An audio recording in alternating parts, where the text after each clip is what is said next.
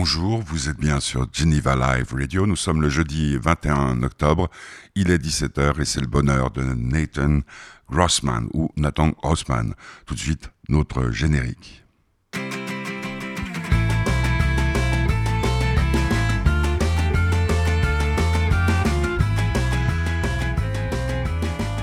Comme je l'ai annoncé hier, euh, après l'émission d'Albert Dupontel, le bonheur d'Albert Dupontel à propos du film Adieu les cons, eh bien, nous allons aujourd'hui avoir une émission en anglais. Eh ouais, une fois n'est pas coutume, euh, Nathan euh, Grossman ou Nathan Grossman est suédois. Je l'ai interviewé jeudi dernier par euh, Zoom ou FaceTime, quelque chose comme ça, depuis, bah, depuis chez lui, c'est-à-dire depuis la Suède, Stockholm, je suppose. Euh, c'était assez assez impressionnant parce qu'il vient de sortir euh, Nathan Grossman un documentaire sur Greta Thunberg qui s'appelle I Am Greta.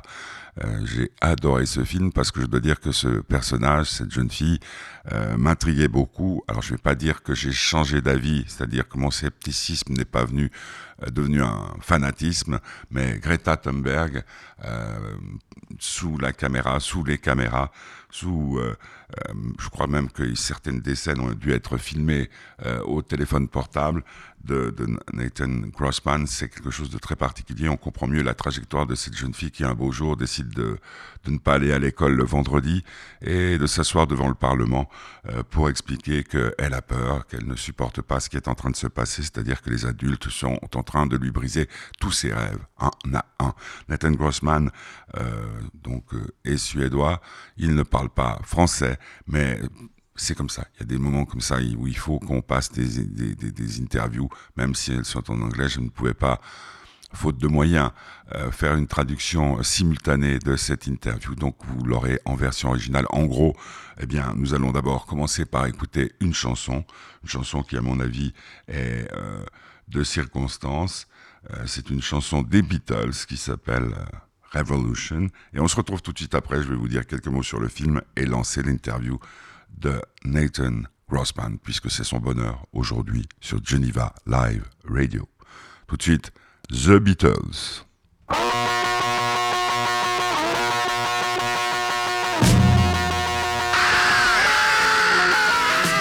say you revolution.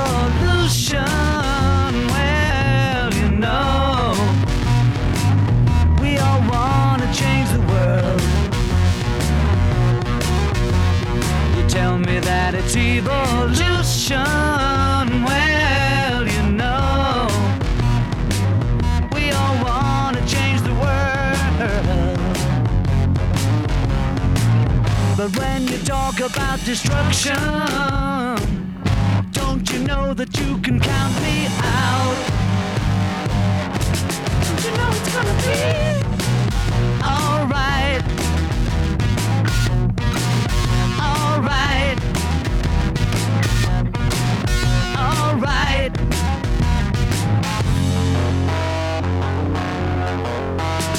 You say you got a real solution.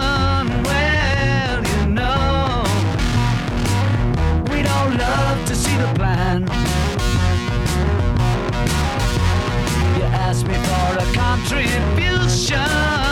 Well, you know, we all do what we can.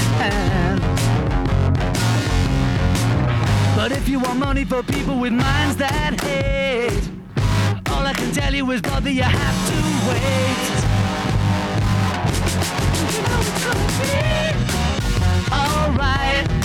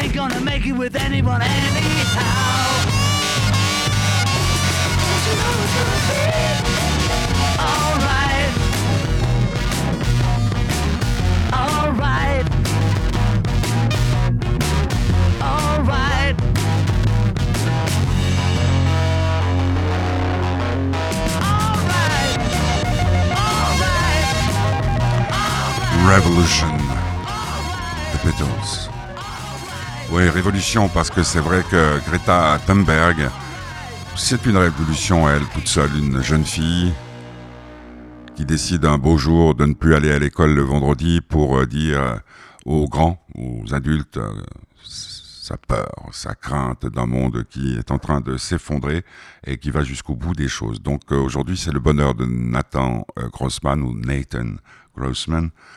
Son documentaire I Am Greta est à l'affiche depuis quelques jours.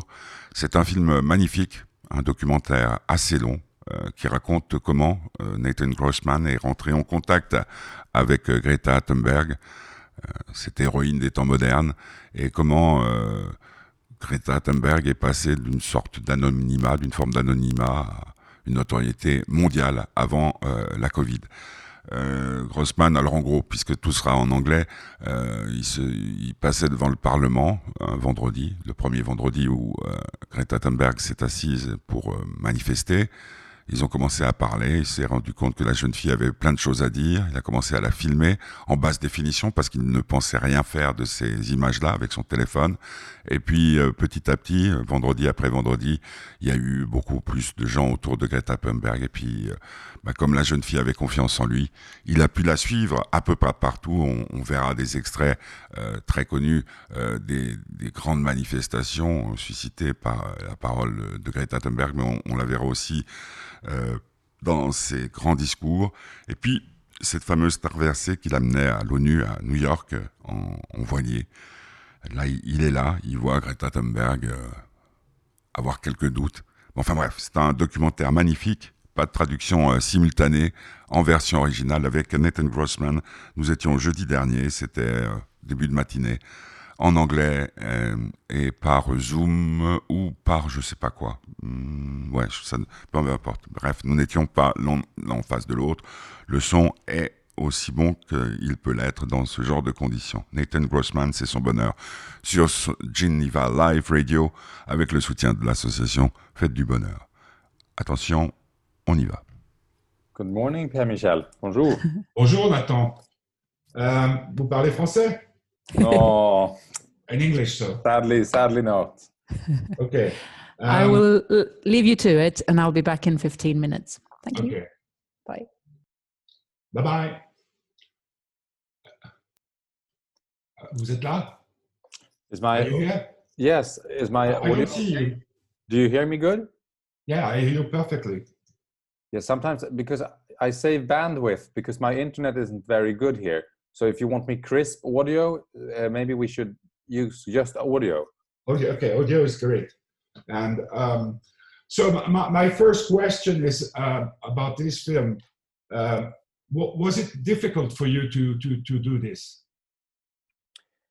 Yes, of course. It's it's been a it's been a long project. So uh, different parts have, uh, of course, been been very difficult. Uh, I think this pro- production is it started you know as this very small project. So i've been doing everything myself taking you know all the audio and and actually filmed most of it myself. So um, that was a new experience for me doing like a, a big production like this but but uh, very much on my own. So that was definitely a challenge. But uh, how come you, you choose this subject. No, but like many documentary projects, this started with a tip. I got a tip from a friend that knew Greta's family a little bit that she was going to do some kind of a small strike outside the Swedish parliament. And this was, you know, in August uh, 2018 before the Swedish election. Uh, and I discussed a little bit with my boss uh, if I could go down to to this place outside Parliament just for like one or two days to do a recce and see if Greta was of any interest because by then she was uh, not known to the public, and I didn't know who she was. Um, so I went there and and uh, started to kind of test film her, and and and after uh, a few days, I I felt that she she was very interesting, and you know she had this way of speaking about climate change uh, to bypassers uh, and other journalists that also came. That was very interesting, and I felt like, hmm, maybe maybe this is a girl to film a little bit. But um, you talk to her right away, or you just uh, try to, en français, we say domesticated, because she seems to be something very, somebody very special. Yeah, of course. When I came down there, I, I spoke to her and I presented myself and I told her, you know, I is it okay if I film you? She's a minor, so yeah, yeah, yeah. I I had to speak to her parents as well. Uh, so I called them up from from there to to ask uh, if this was okay. Um, but uh, but it was I think it's easy to forget, especially I think around the world and other places, uh, how what what a small thing this was, and and and uh, and how kind of domestic and Swedish it was in the sense that that uh, she planned to do this, I think, for the Swedish election, just to get uh, to get us talking uh, in front of that election about this uh, this topic. But she is shy, or is she when, when you talk to her?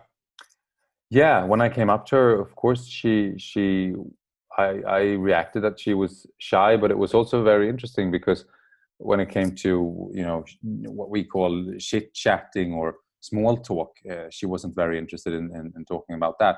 But when i asked questions about more related to climate change she was very articulate and very interested in talking about that. And i also noticed during just that first day, you know, having my headphones on and, and, and standing there filming, how the same thing translated to other people's passing. Uh, that as soon as bypassers wanted to discuss uh, what was on her sign and and and why she was striking and and what climate change was about, then she was very articulate, uh, but she wasn't that kind of interested in in chit chatting. Yeah, because that's not her point. No, and it's also interesting because uh, I, I don't know how how you kind of are as a as a person, Pierre Michel, but but I think many of us uh, we we love chit chatting and we love uh, socializing and talking and and that's kind of and, and being polite and so on. But but Greta, as we've started to learn about her both in the documentary, but I think also in the world, is not very interested in in, in that. And maybe to some regard that has helped her in kind of kind of cutting through in this issue that we've discussed you know i don't know for maybe 30 40 years climate change. Maybe we've been a little bit too polite sometimes and and, and we've kind of haven't gone to those hard facts and figures uh, that she that she is because as you say she's that's her that's kind of her interest. She's not interested in in the other parts. Uh, what what what strikes me the most the most about this film and about uh, the the phenomenon of uh, Greta is the fact that uh, one person can change everything. And through, throughout your film, it, it's what we, we, we can get is the fact that if you say no uh, loud enough, then maybe you can be heard. But how do you explain uh, the, the, the, what happened? Mm. No, but I think it's, it's did, so, did feel, so. As soon as you talked to her, did you feel that she was somebody so special that she could change plenty of things throughout mm. uh, uh, what she's going to say.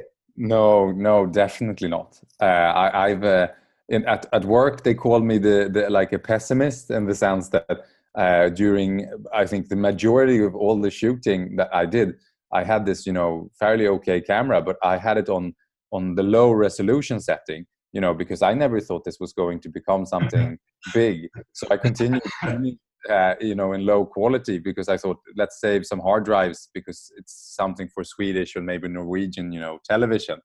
Uh, so so I must say that I I, I definitely didn't. Uh, I, I was not the guy who kind of expected it to to become this big. But to conclude on that, I also think it's very interesting because sometimes now it's gone a fa- fairly long time since then. But I, but we must remember the year 2018 when Greta started this strike and at least in Sweden, it was a very special summer because we had this huge forest fires in Sweden, which we generally don't have. and I think when when Swedes came back after summer holiday, there was something kind of a mentality that was like a little bit worried that this issue that we've discussed for such a long time was starting to kind of creep under our skins. So I think it was also something with the timing, not just her extreme talent in in in uh, kind of compressing this issue in a good way, but also maybe that that not only Swedes but also people around the world uh, were kind of seeing a growing frustration with this and and and wanted to express that. But but uh, do you do you think it, uh, there's something in her? Like uh, I was thinking about uh, Jeanne, Jeanne d'Arc, Joan of Arc, Mm. Like a, a virgin uh, saving France from the English, uh, something like that. Do you think she, she, she's uh, one of a kind, or do you think there's plenty of Gretas around the world? No, but I think there are plenty of Gretas around the world in many kind of ways and regards. But I definitely think I, I don't know the story about Jeanne d'Arc in detail, but I definitely think sometimes that that uh, like people who who uh, who tend to kind of skip the bullshit and just kind of go to to some of the uncomfortable kind of truths, which actually sometimes young people and children can sometimes be better at. You know, uh, in in certain issues we need that as a world, especially when we've maybe lost uh, focus on what we need. And I think maybe when it comes to climate change, um, as I said, I, I don't know how long the discussion has been going in Switzerland but in Sweden, we've discussed this issue for a long, long time, and we've had these UN reports coming for a long, long time. And and sometimes you you maybe need someone who who just you know uh, who doesn't care about being polite uh, and just goes and says, you know, guys, these figures in these reports it doesn't look good and it doesn't add up uh, how you calculate and it doesn't add up uh, those nice words that you say about the future because here in these in these uh, carbon figures we, we're not seeing the same thing and this is like peer reviewed science and you should listen to that sometimes maybe the, the, we need people who just cut through and go back to basics in that sense but you get plenty of artists all around the world uh, I, am thinking about Sting when he was talking about the, the forest and stuff like that. But it, it, it isn't, for me, I don't have any memory of something like this mm. around what he was saying throughout the concerts. Uh, um, no, but that's that's really that's really interesting, and that sounds. I'm I'm I'm just 29 years old, so sometimes I I feel uh, kind of uh, that I, I don't have history in my in me in that sense that you have, but but I I definitely think it's interesting that she has some some kind of way of speaking about this issue that kind of kind of kind of it sticks to you and i remember d- during the beginning filming when when i didn't really know you know what i wanted to do with the project or even if i thought she was worth continuing to follow. And i remember you know going home at at uh, night after filming and on the subway and and kind of some of these kind of formulations that she had w- were were with me you know. So she definitely has a huge talent when it comes to articulating this in a way which which kind of sticks but we should also remember if you compare to Sting that it's it's I, I know that you've had these strikes a lot in, in Switzerland as well with many young people going out and every Friday. Every Friday. And it's it, and it is I think I'm I'm 29 so I'm maybe in, in some kind of a breaking point between kind of uh, generations. But I think it's also e- easy to to forget that when young people speak about this they have a bigger legitimacy because you know they are the people who will live in this future when we're talking about 2050 or 2060 for some people that's just a number. Many politicians that are maybe in their yeah, yeah. late 60s but for these young people you know th- th- this is a majority of their lives. And i think maybe when they speak about this it becomes much more real and it becomes much more emotional and and truthful than maybe when sting or someone who's older kind of speaks about this. Uh, uh, by the way i'm 63 but um, my, my son is uh, 14 so mm. that, that's that's why I'm, I'm like a bridge between this uh, generation. Uh, the, the other thing, what, what are the, the, the reactions uh, of the people who've seen the film? No, but many people who see the film react very emotionally. And of course, it's a film about climate change in, in one regard, but I think it's a lot about the things that we discussed right now in the sense of being young and being kind of have, having this uh, feeling of the the older world and the older generations not really listening. So i think it's a movie about this generational divide in many regards and and people that i've been speaking to uh, react very emotionally about that. Both young people who uh, who who recognize themselves in Greta and recognize their worry, but also older people that kind of ask themselves what they like, what responsibility they might have, and and how they should kind of uh, uh, how they in the past, but also in the future, should kind of help uh, young people in, in in creating a safe future. So so lots of emotional reactions, but also of course as any movie, and especially as any movie about someone who's uh, as uh, polarizing as Greta, some people just hate it and think it's ridiculous. Yeah, but you, uh, when when you were working on the project um, during the editing and, and, stuff like that, did you, did you uh, add any pressures? Pressures. If I had pressure from myself, or or in what in what regards? Uh, yourself and about uh, uh, the people around. I mean, politics. Mm. I don't know, people, uh, banks, stuff like that. Like, mm. Mm. No, no, but I, I must say that I, I've been very fortunate with this film, which is actually some kind of a miracle to work very freely. I was very uh, kind of, uh, I think sometimes that's the luck of, of doing something um, to a large extent by yourself.